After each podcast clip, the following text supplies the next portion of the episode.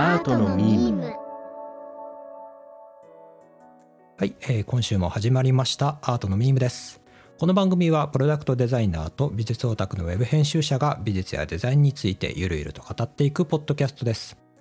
パーソナリティの編集者鈴木しめ太郎とプロダクトデザイナーの染谷正宏です。はいじゃあ今週もよろしくお願いします。はい、よろしくお願いします。で引き続き画商編をやっていくんですけれども、はい今回第2回は、あの1800年代の後半に活躍したポール・デュラン・リュエルという画商を紹介します。今回から個人の働きになってくるんですね。そうですね前回がデュラン・デュエル。前回が歴史だったんですけれども、画商のその、はいどういうふうに、まあ、絵が売り買いされてきたかみたいなところだったんですけれども、今回から個人にフューチャーしていこうかなと思ってます。で、はい。デュラン・デュエルなんですけれどもこの人もかなり偉大な画商というか、あの近代の画商の礎を作って、かつ印象派をプロモートしたビジネスマンなんですよ。まああの西洋美術史を変えてしまった画商と言っても差し支えないかなって思います。なるほど。なんか、ね、送ってもらった画像ありますけど、だいぶはい余裕たっぷりの、こうなんか、ね、ナイスミドルというかっぷりな。そうですね。うんうんまあ、ただ結構苦労人なんですよこの人。あ、そうなんですね。はい、家はちょっと太かったんですけど、その印象派を応援するために結構資材を投じてしまってはい、はい。で一時は破産寸前まで行っちゃったような人なんですよね。うーん、なるほど。まあ、そういったところも含めてちょっと今回は紹介できればなと思うんですけれどはい。で、えー、と彼が扱ったアーティストなんですけれども、まあ、日本でもはいはい人気が高いモネとかルノワールみたいな印象派の画家なんですね。うん、はい、はい。で、えーモネルノワールをはじめ、えーピサロシスレドガみたいな本当にその印象派の中心人物で後々有名になる作家を支援した人なんですよ。えまあ、ただあのデュラン・リュエルが支援し始めた時ってまだ駆け出しの画家でしたし、ー、はい、はいあ。とは印象派が登場した当初の評価あれ覚えているかなと思うんですけれど、あのこれなら部屋の壁紙の方がまだマシだって言われたような絵だったんですよね。部屋の壁紙の方のがましい。はい。要気持は、ちの良い悪口ですね。全方位に対して失礼ですね。壁紙にも失礼です。そうですよね。壁紙にも失礼ですし、印象派にも失礼だし。そう失礼ですね。はい。気持ちがいい悪口ですね。うん。覚えてます。当時フラン印象派がフランスで活躍した人たちなんですけれどもフランスでは、あのアカデミーっていうのがあって王立のアカデミーがあってそこで主流になってたのが、あの丁寧にこう書き込んだ仕上げをした絵がやっぱり主流だったんですよね。それに対してやっぱり印象派の絵ってこう隙間も多いし一色分割みたいなその絵の具をこう置いておいてはい。で色を明るくしていくみたいな技法を使ってるのでなのでうんうん丁寧に丁寧にその筆の跡が見えないような、えっと、絵に比べるとなんか作りかけの絵みたいな感じに受け取られがちだったんですよね。うんうん、印象派っていう名前もね、そういう書きかけみたいじゃないかっていう悪口でつけた名前ですよね。出したよね。確かそうですねあのモネのはい。印象日の出っていう作品があって、でそこから印象派っていうのが出た出てきたんですよね、うん言葉がね。はいはい。うんうんうん。まあ当時そんな印象派あの全然評価されてなかった絵を絵だったりだとか画家の絵画を買い支えて金銭的に支援してさらに制作環境も整えてあげたでさらにさらに絵の価値を高めてうんプロモートしたのがデュラン・リュエルなんですよほう。うんだから彼がいなければ印象派がこれだけ評価されることはなかったかもしれないしその後の美術史も少し違った流れになっていたんだろうなっていうのはすごく思うんですよね。ね、印象日の出は今見るとね、うん。あのいい絵だなっていうふうに現代の人は受け取れるかもしれないけど本当に筆のタッチもまるで残ったようなねうん。形だから、あのサロンので評価されてたこう CG 使ったみたいな色あの描き方とは本当に全然違ううんうん作品の良さですもんね、それをどう伝えていったのかっていうところになるわけですね今回。そうですね。うん。うんうんっっていうことで、まあ、デュラン・ルールどういう、あの生まれ育ちなのかっていうところから話していこうかなと思うんですけれど、うん。はい。えー彼1831年に生まれてで1922年に没した人なんですけれどもなので、えーと第一次世界大戦が起こる前ですね。うんうんうんで、えーマネと同時代でモネとかルノワールの10個上ぐらいの年代でした。うんで生まれの家があの父の代からの画材屋だったんですよね。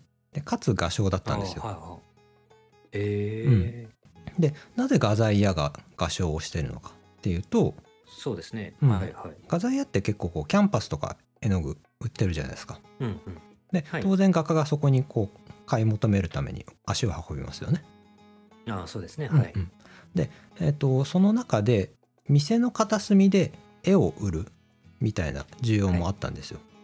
要はこう、はいはい。画家がよく足を運ぶところだし場所もあるからちょっと片隅にかけて、で、えっとうん。お客さんもやっぱりあのそういう絵に関心がある人とかも来るので絵を売ってくれないかっていうニーズがあってであとはあの、お金が足りない画家がこうはい。まあ、お題の代わりに自分の絵を置いていくみたいな。そういうこともあったらしいんですよね。へえうんうん、あそうなんだ。そうであとは規模が大きいあの画材のお店だったりすると絵画のレンタルとか修復を手掛けるところもあったそうですね。なるほど、うん。こう画材屋がこうあの画商と画家をつなぐ場場所にもなってたんですね。そういうことです。うん、じゃあもう本当にネット販売だったらこうはなってなかったわけですね。対面販売だからこそのつながりですね。場所があったからこそ、まあ全然時代がうん。うん、そういうことなんですね。そういうことなんですよ。はい。でまあ、父親の世代からのやっぱりこう画材や兼画商だったので、やっぱりこうはい。根っからの商売人だったんですよね。デュラン・リュエルも。はあはあへえ彼がキャリアの中であの、まあ、はい。美術商画商っていうあの仕事を受け継ぐんですけれど、キャリアの中でやっぱり売れる美術品は何でも売ったそうでですでに評価が高まっていた絵画。例えばはい。あのドラクロワとか、バルビゾン派のミレーとか、うんうん落ち穂拾いの絵ですね。で、うん。うんギュスターブ・ク自ールベ。然豊かな風景みたいなね、はいはい。そうですそうです。田舎の田園風景描いたり、ではい。こういったあのすでに評価が高まっていた絵画も取引していました、へでえ一方でこれから高値になるかもしれない印象派の絵画にも先行投資をしてあの、うん。青互いをしてたんですよね要は。買い占めるみたいなことですか？あの要は安いうちに買い占めておいて、で価値が上がったところで売るみたいな、うん。ああはいはい。先行投資資ですね本当にね、そういう意味で印象派を支援していたっていう側面もあります、うん。うん。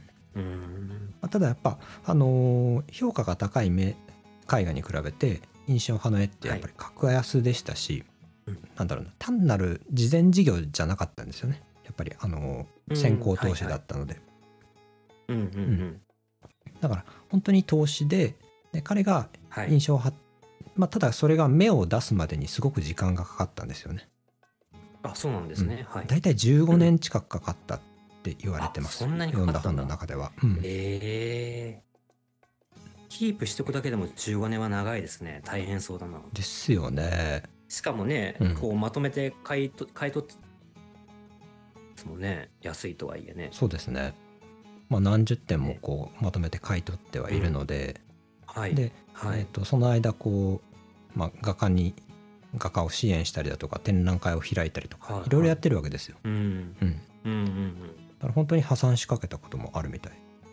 まあ、あの現代風に言うと、あのエンジェル投資家っはい。て、あの要はスタートアップの本当に本当にちっちゃいはい。1人とか2人とか、まあ、5人ぐらいの規模のところにちょっとはい。支援して、で大きく、うん。会社を大きくしてもらってそのリターンを得るうん。みたいな仕事があるんですけど、昔マネーの虎っていう番組ありましたね。そういうね。うん、あの僕はあんまり好きじゃないですけど マネトラは。なんかねちょっと話違いますけど僕のインスタグラムがねはい。なんかどういうアルゴリズムかわかんないんですけど、はい、しょっちゅう今もなんか令和の虎っていう番組やってああやってますね。はい。それを僕にすごくお勧めしてくるあああんまり見ない方がいいですよ。あの口悪くなっちゃうからと 見ない。見ない見ないなんかあのアルゴリズムの関係で。なるほどなるほど、インスタから勧められてた、はい、まあまあそういううん、あのことなんですね。はい。そうですね。でうんえー、とここからちょっとディラン・ルエルが何をしてきたかみたいなところも解説していきたいなと思うんですけれども、うんうん。えーどんな支援をしてきたのか、まず、えー駆け出しの画家に投資したっていうのがありますね。えーはいはい。要は、えー才能を見込んだはい。画家のアトリエに直接出向いて、で大量に作品を買って、でそうすると画家がまとまったお金が入るので制作が集中にできるようになりましたと。うんはいはい。で逆にデュラン・ルエルにとってはあのはいその画家の絵をまとめて持っているので要はうん独占取引権みたいなような状態を作れるんですよね。なるほど。うんはいはい。要はマネの作品が人気になったとして、うんまあ、うんマネの作品をいろいろ持ってるたくさん持ってると値付けがしやすいんですよ。なるほどね、価格とか見え方もコントロールできますよね。そうですするとねでうんデュラン・ルエルのお店でしか買えなくなってるからうん希少価値も出ると、はいはい。なるほど。そう、まあ、そういったこともしたっていうのとあとは、えーうん作家のアトリエに出向いてで、あのその作家の中にはあのサロンに出店するような人もいたんですよね。うん。うんああはいはい。サロンに当時はねサロンで認められて、うんそこから売れていくっていうのがあの普通の売り出し方なんですよね。そうですそうです。でそのサロンを利用しちゃったんですよデュラン・ルエル。要は、えっとうん。サロンに出品される前の作品に買い取り予約を入れて、ちょっとこの作品買いたいからちょっと前金払っとくわみたいな。で、サロンにそのまま出品させて評価されて、でうん。この作品買いたいと。いう人が出てきたら、うん。あ実はデュラン・ルエルさんにこう予約券与えちゃったんですよって売っちゃったんでうん。ですよみたいな感じになると、デュラン・ルエルの店に行くしかないじゃないですか。うんなるほど、うん。なんか確かサロンって他の場所で売るのを禁じてたじゃないですか。はい。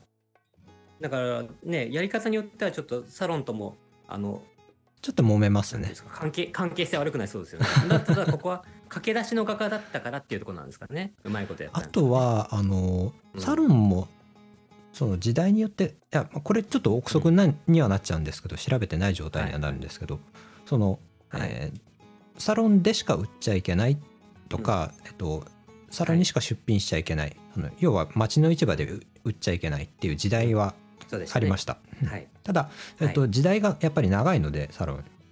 うん。200年とかそれぐらいやってたかもだったかな、うんうんうんうん。うん。まあ、それぐらい長いのであのサロン以外のとこに出品するみたいな選択肢もやっちゃいまありましたし印象派の時代になってくると、例えばサロンに入選しないから自分たちでこう展覧会開いてそこで売っちゃおうみたいな人たちもいたんですよね。ああなるほど。だから割とその販売の仕方がこう流動的になってきたというか自由になってきたみたいな時期もあると思います。うん、うん。うんうんこれねちょっとあの調べきれてないところで申し訳ないんですけど、うんうん。うん。いまあ、そんなこともしましたと。あと,、えーとはいは続けて、えはい。2つ目ですね、何をしたのかで、展示方法を工夫して付加価値をつけたっうん。ていうのがありますね。えっ、と要はあのーそのまま印象派を売っても、うん。あんまり付加価値を感じてくれる人が少ないからうん。要は展示空間をこう工夫して演出したわけですよ。その価値が高まるように。うん。えーではいはい何したかっていうとまず額縁をはい。こう金縁のすごいこう彫刻が施された豪華なやつ。ロココ調のうんですね。うん。ロココ調のその金縁のものを用意してうんでかつショールームにはシャンデリアを飾ってうん。でそこに置かれた家具もロココ調の猫足のものを揃えたんですよね。はいはい。要は、えーロココ調っていうとあのフランスの王侯貴族が用いた、あのすごい豪華な装飾の様式ですね。はい。はい。ではい。要は貴族の部屋を再現してそこに印象派をはめ込むことで、格調高いものに演出しちゃったわけですよ。なるほど。いかにもお金持ちが持ってる持ってるかにし持ってることにしちゃったんですねもうそこの見せ方そうですそうです、うん、はいはい。だからその名残で今もその印象派の絵の額縁って金色のその彫刻が施されたものって結構多いんですけど、はあはあはあ。これはデュラン・リュエルが作ったものなんですよ。ロココ調との何か関係性があったとかじゃなく、うん。単にそういうイメージ戦略としてはい、こう既存既存のイメージを引用して組み合わせるみたいなところから生まれたものなんですね。ロココ調と印象派の組み合わせってあそうなんです。うん、うん。由来なんかこう縁があったっていうことじゃなくてうん。無理やりくっつけちゃったんですよ、ガッチャンコして。なるほど。だから、あれですね。CM で有名人を起用するのに近いかもしれないですね。そうですよね。だからもうねもともと信用があって親近感があるようなタレントさんに来てもらって、でその人に商品を紹介してもらうことでその商品の価値を高めるっていう、うん、イメージをね組み合わせて伝えられますもんね、そうなんですよね。うん。なるほどなるほど。っていうこともやったのとあと次、えーオークションに桜を紛れ込ませた。はい、いきなりいきなりなんかすごい技来てましたね。で 飛び道具使ってきましたよね。桜はい飛び道飛び道具ですね。ね必死だったんですねきっとこの辺、うん。はいはい。まあ、あの当時すでにオークションが行われていたので、そこに代理人を派遣して自分の代理人と分かんないようにですね、もちろん。で、えーはい。今の市場価格より高い値段で競り落とさせていたんだと。もちろんお金は出してるんですけど、一時はやっぱ損するじゃないですかそうですね、うん。元持ち金が減りますからね。そうそうそ自分の代理人が買ったらね。うん。まあ、ただ落札価格が更新されると実績がつくわけですよ、それぐらいで売れたっていう。は。あはあはあ、うん。はい。一個その実績がつくとその作家さん 売れたはい。絵の作家さんの作品全体の価格が上がるんですよね。はい。だからはあなるほど。あのデュアン・リュエル自身もこう語ってるんですけど、うんなんか購買で大きな額に到達するのは重要な点ですよ。いずれにせよ価格というのは作られるものですって語ってるんですよね。う んいい書き直ってますね でえーっとほぼほぼ黒のグレーですよねこれねまああのまあそうですね。だって黒ですよね。株の取引とかあったら絶対ね違法じゃないですか、うんそういう人為的にこう相場をねあうん。の上下変動させるっていうのは違法ですから、そうですよね。株とね。オークションでもねいけないことだと思うんですけど。うん。なるほどね、まあでなんかギャでもギャンブラーですねその。あり上げてね。それにみんなが乗ってくるか分かんないですからね。それができる状況でもあったんでしょうね。なんかこうみんなが買ってくれるお金が余ってる時代だったのかもしれない。これさっきなんか一回破産しかけたとか話ありましたけど、はい。この辺はもうある程度成功した頃なんですかね、これいつだったかな？うん結構ね。余裕えーがあってやってるのか、はい、もう切羽詰まってうん。飛び道具を使ってるのか どうなんですかね？ここは詳しく載ってなかったですね。ただ、えあーっと、うんえー読んだ本の中だと、えーうんうんまずあのフランスの、えー印象派ってはい。フランスでは全然売売られ、えーっと売れなかったんですよ。で一回アメリカの方で、えー、とはい。輸出して向こうで展覧会というかうん。展示会開いて、で向こうで売れるようになると、あのはい。フランスの方でも売れるようになったんですよね。ああうんうんうん。うんうん。アメリカでなぜ売れたかっていうとあはい。要は、えー、とアメリカってこう新興のその産業とかが発達してた時代だったのでお金はあったんですよ。うんうんただ資産家あのお金はあるけど歴史と文化がないってコンプレックスを抱えてたんですね。うんうんうんはいはい。で一方でそのあのフランスはお金はない状況なんだけど文化はある状況だったんですよ。なるほど。アメリカとフランスのその利益が合致してたんですよね。フランスから絵を持ってきて、えっと、うん。どんな絵でもあの、まあ、うんうん。ブルジョワジーにあたるそのアメリカの、まあ、新興のその産業の、えっと、資本家たちですね。はい、うん資本家。たちはもうどんな絵でもフランスから送られてきたりヨーロッパから送られてきたりしたら割ともう喜んで買い取ってたらしいんですよね。はい。だ印象派ってそのヨーロッパの人からするともうポッうん。ま当時はまあうん。ポットでのどういう評価をうんしていいか分かんないまだ絵なん絵だったんですけど、でもアメリカからするとヨーロッパから来た舶来品だからもう喉から手が出るほど欲しかったものなんですよね。なるほど、うん。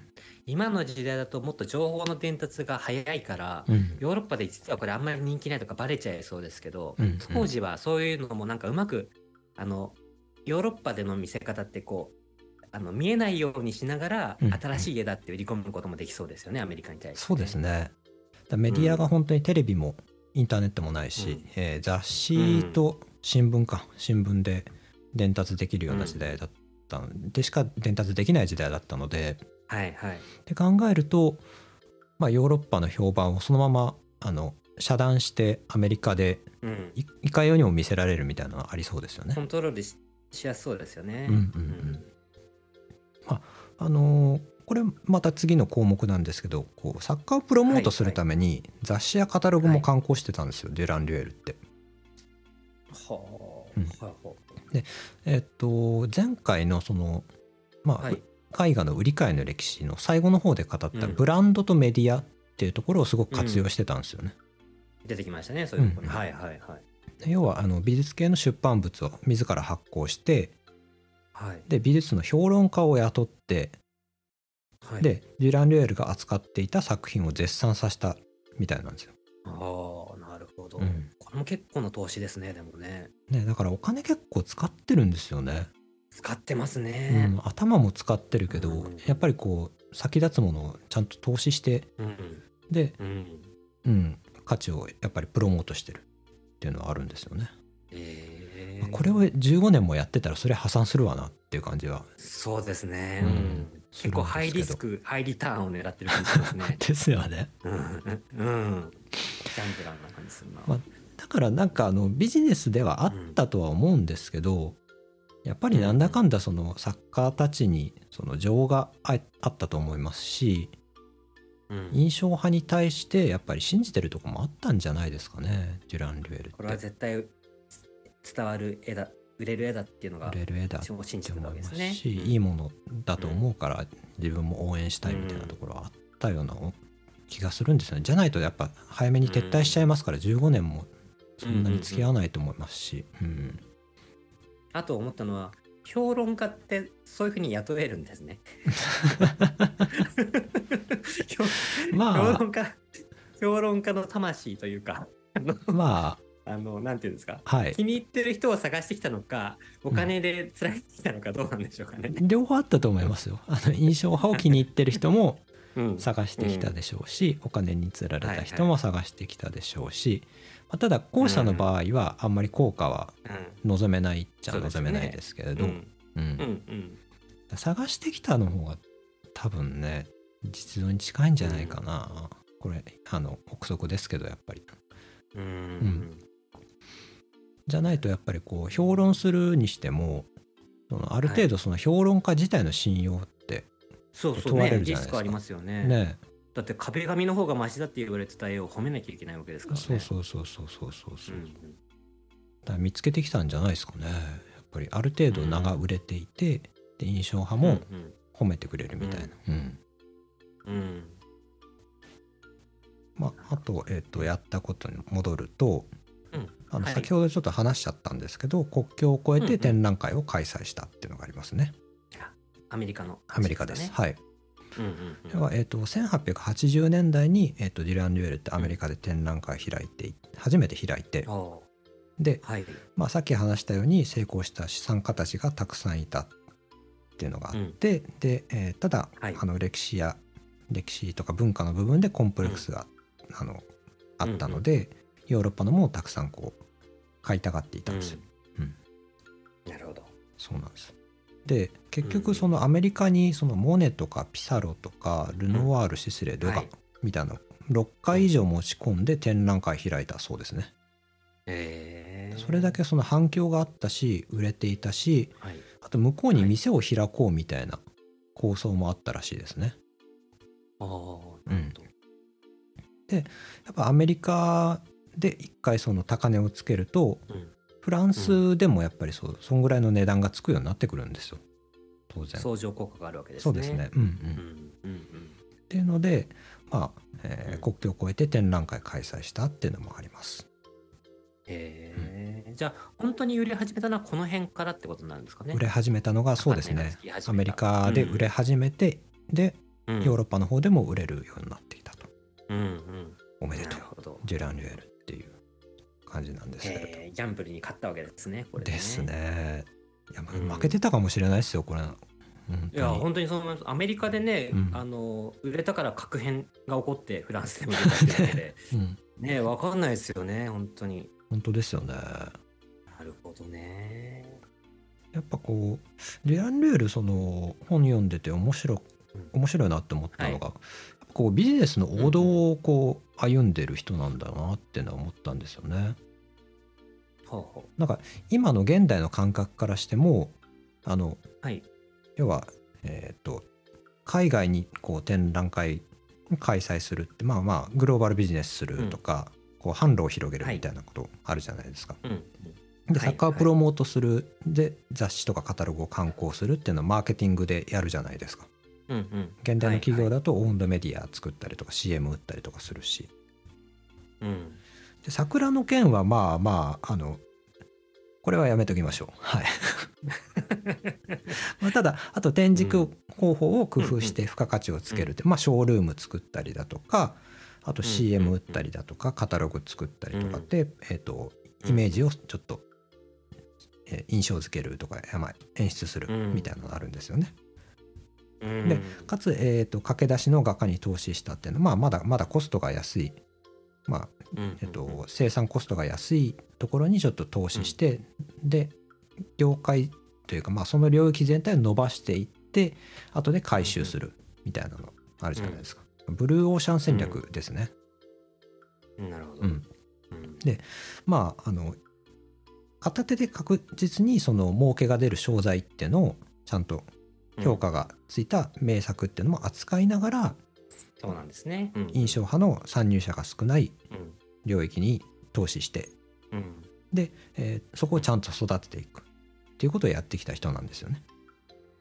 そっかもう売れて評価が高かったバルビゾン派とかを扱ってたから、こうちょっと強気にいろんなことを行動もできてたのかなっていうところですかね。だから確実にその利益が入ってくる柱があってうん。で新しい柱を育てた。それが印象派だったっていうことなんですよね。うんうん。うん。なるほど。確実にこのというか堅実なんですよね。本当に。うん。うん。本当にこの,、うん。あの商品の価値を高めるためにやってたことっていうのがまあ少しずついろいろ形は変えてるとはいえ今現代でもうん行われていることにかなり近い感じですよね、何でもね。そうですね。なので、どの時代でもある程度は成功できた人だとは思うんですけれど、まあ、もちろんその時代の波、うんえー、とアメリカが盛り上がってきてでうんそこに文化的なコンプレックスを抱えてる人がたくさんいてっていうあの時流はあったとは思うんですけどうんでも何かしら当ててた人だとは思うんですよね。うん。そういった人がその美術の業界にいて印象派に投資してくれたことが、なんか歴史的にはすごく幸運なことだったろうなっていうのは僕は思うんですよ。うん本当にね破産しそうになりながらももう動き続けたわけですもんねこういうねいろんなプロモーションをして。すごいですよね諦めて。うん。うんあのちょっとげあの元あの元の値段より割れちゃうけどとりあえず安いけどとりあえず売っとくかとか諦めなかったわけですもんね。そうですねあ。の絵をねそこがすごいですよね。うん途中でちょっと手放すとあはい。あと、うんですよ。途中でちょっと手放すようなこととかもあったみたいなんですけど、うなんだ。はいうんうんでもまあまあ高値がつくまでやっぱりあの持ってた作品も多かったですし、だからなんか逆に言うと普通だったらこれ諦めちゃうじゃないですか。そうですね。うん。うん、だからあのねこの動き続けたことが運を引き寄せたとも言えるし、うんうん。もしかするとデュラン・デュエルにデュラン・デュエルになり損ねた人とかあとは、うん。あのそれこそモネとかルルノワールになり損ねた同じような才能を持ってたけど、あと一歩歯車が噛み合わなかった人たちもいっぱいいたんじゃないかなっていうのを今日聞きながら思いましたね。うん。いっぱいいたと思います。記録に残ってないだけで、ねえそうですようね。ただそのデュラン・レールがこうスタンダードな型というか近代画商のうん。そのムーブメント、ムーブどう動けばいいかみたいのをちゃんと作ってくれたおかげでやっぱりその後もあの、えっと、次回紹介するアンブロワーズ・ボラールとか、あとは、はい。えっと、キュビスムを支援したカーン・ワイラーっていう画商もいたんですけどさまざまなその画商が登場してきてで活躍してはい。でいろんな画家をこう支援するような形で、はい、活躍していくんですよね。なるほど、うん。そこにつながってるわけですね。この人の成功によってね。で、まあ、こうしたこうボラールとかカーン・ワイラーとかがいなければ、うんえーゴッホとかピカソも活躍できなかったかもしれないので。うん。うんだからデュアン・ルエルって本当に、うん、こう流れを作ったうん。画商なんですよね。あのなるほど、うん、すごく功績が大きい人だと思います。なるほどね。ここで失敗したらやっぱりこうサロンが評価してたようなうん、古典的な絵に戻ってたかもしれないし、そうですね。でもここで大成功したから、うん、あのその後印象派以外のいろんなあの流派が生まれてきたっていうところがにつながってるっていうことですかね。うん。だからキュビスムとかあとはい。フォービスムとか、うんもっと言うとダダも生まれてなかったかもしれないですし、ダダが生まれてなかったっていうことは、デュシャンの泉みたいな作品、コンセプチュアルアウトのご先祖様ですね、ああいうのも生まれてなかったかもしれないし、うん。うん、ねそんな感じします考えるとね。もうガラッと変わってたような気がする。僕はあのデュラン・ルエルがもしかしたら聞いてくれてるかもしれないんで僕お礼言わなきゃいけないんですけど。い。はい去年ね。はい。去年2020ん去年2023年に見た絵の中で、うんうん。一番一番印象に残って一番良かったなって思った絵が、はい。ルノワールなんですよ。ああ、うんうん、ルノワールもどの絵ですルノワールのねはい。えっとね「水浴する女」っていう絵見たんですけど、うんうんうん。あの自然豊かなあの水辺で女の人が水浴をしてるっていう絵なんですけど、はい。もうすびっくりしちゃって、うんあの本物見見たら最初23メートルで見てたん離れて見てたんですけど、はい。なんか変だぞと思ってうん。近づいていったんですよ、うん。うん。絵に。うん。そしたら見たことないものでできてるんです。えっとどういうこと？例えば、はい。ものを見るとこれは木でできてるなとか、うん。これはガラスでできてるなとか、うん。うん。あのなん材質ってなんかわかるじゃないですか、はい。その質感というか、うん。表面の輝きとか色から、うん。うんこれはプラスチック製だとか想像がつくんですけど、はい。初めて見るものだったんですよ。その何ですか書いてあるものとかじゃなくて絵のうん。表面の質感、画材って言ったらいいのかな。はいはい。キャンパス地なんだけど、うんうん。なんかね例えると、うん。えっと、薄いガラスに色を溶かし込んだみたいな。おーじゃあかなりツヤツなんかそういうヤしてるんです見え方。そうツヤツヤでだけどいかにも人工的なんじゃなくてちょっと陶器にも見えるし、うん。なんかね見たことないものだったんですよ。だから僕今まで絵を見たりなんで芸術作品を見て、うんうん。形とか色色彩ですごいなとか思ったことはあったんですけど、はい。なんかそういう次元じゃなくて、うん。見たことないものがあるんです。あったんですよ。何このものっていう感じがあって。当時アクリル絵の具とかなかったっすよね。わかんないですけどわかんないけどあのツヤしてる。同時代同じ時代のはい。印象派のそれこそモネとかの作品もあるんですけど、はい。全然違うんですよ。あそのうん。モネはモネでいい良さがある当然あるとは思うんですけど、表面の仕上げが全然違って表面の仕上げの方法だと思うんですけど、うん。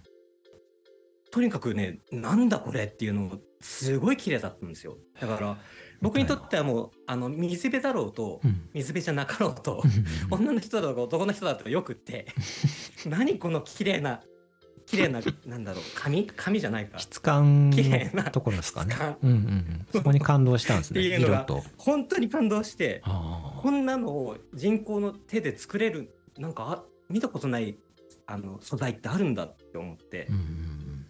であの作品に出会えたのも、うんうん。あの今回のデュアン・ルエールさんのおかげだなって思って。あの感謝してますって伝えたかったです。なんかだからなんかうん。あの色をどの色を使うとかだけじゃなくってもっとなんかどの道具を使うとか素材を使うってうんうんうんいう個人個人のレシピみたいのがあったのかなっていうのが一つ思ったのと、絶対あると今あの AI でねいろんななんとか風の絵とかいっぱいありますけど、うんうん。あの本当に最後に残るのはそういうなんか質感の部分で表現しきれないとか、うんうんあのプリンターでどんなにいいプリンター使っても絶対あの表面ってできないはずなんですよ。うんうんだからなんかそういうあの本物でしか表せない何かみたいのはあの価値が衰えないだあのな下がらないだろうなっていうふうに思ったんですよね。ありますよね。まあそれこそ本当に今チューブで絵の具買える時代ですけど、あのチューブで買えない時代はやっぱり自分で調合して、本当にあの顔料を砕いてでうん。配合してって、そこであのやっぱりテクニックが一つ、その絵を描く以外の絵の具を作るとこからのテクニックみたいなのあったでしょうし、画材が普通に売ってない、うん。筆が売ってない時代とかもうん。やっぱりあったと思うので自分で作ってたと思うんですよね。うんうんそこにもテクニックが、技術があったと思うし、うん。きっと個人個人が企業秘密みたいなの持ってたんだろうなと思って。ねだからねこれはね僕見たのねあの、はい DIC 河村記念美術館だったんですよ。はいはいはいはい。で多分常設だな多分常設だだろうなと思うんでタイミング良ければ見れると思うんですけど、うん本当にね多分あの絵はかけらが道端に落ちてるとしても僕は気づくと思うんですよ。うん、そんなに綺麗だったんですね。うんうんうん多分僕の好みに合ってるっていうのもあるとは思うんですけど、うんとにかくうん見たことがない質感だのものだったんですよ。今度こう千葉の方にあの引っ越すんでうんうん。DIC ん近くなるんで、行ってみようと思います。ううんん。ねえぜひぜひ。じゃあまあえっ、と今回こうディーランレーはいルこの辺りで終えようかなと思うんですけれど、え次回はあの、はえーちょっと話していたアンブロワーズ・ボラールですね。これえっ、とゴッホとか、はまあ後期印象派ポスト印象派って呼ばれる人たちを扱った人で、えーピカソとかも、あの支援、えーと扱ってた人ですね。うーうん。んなので本当に近代に近くなってきます。うんうん。うん。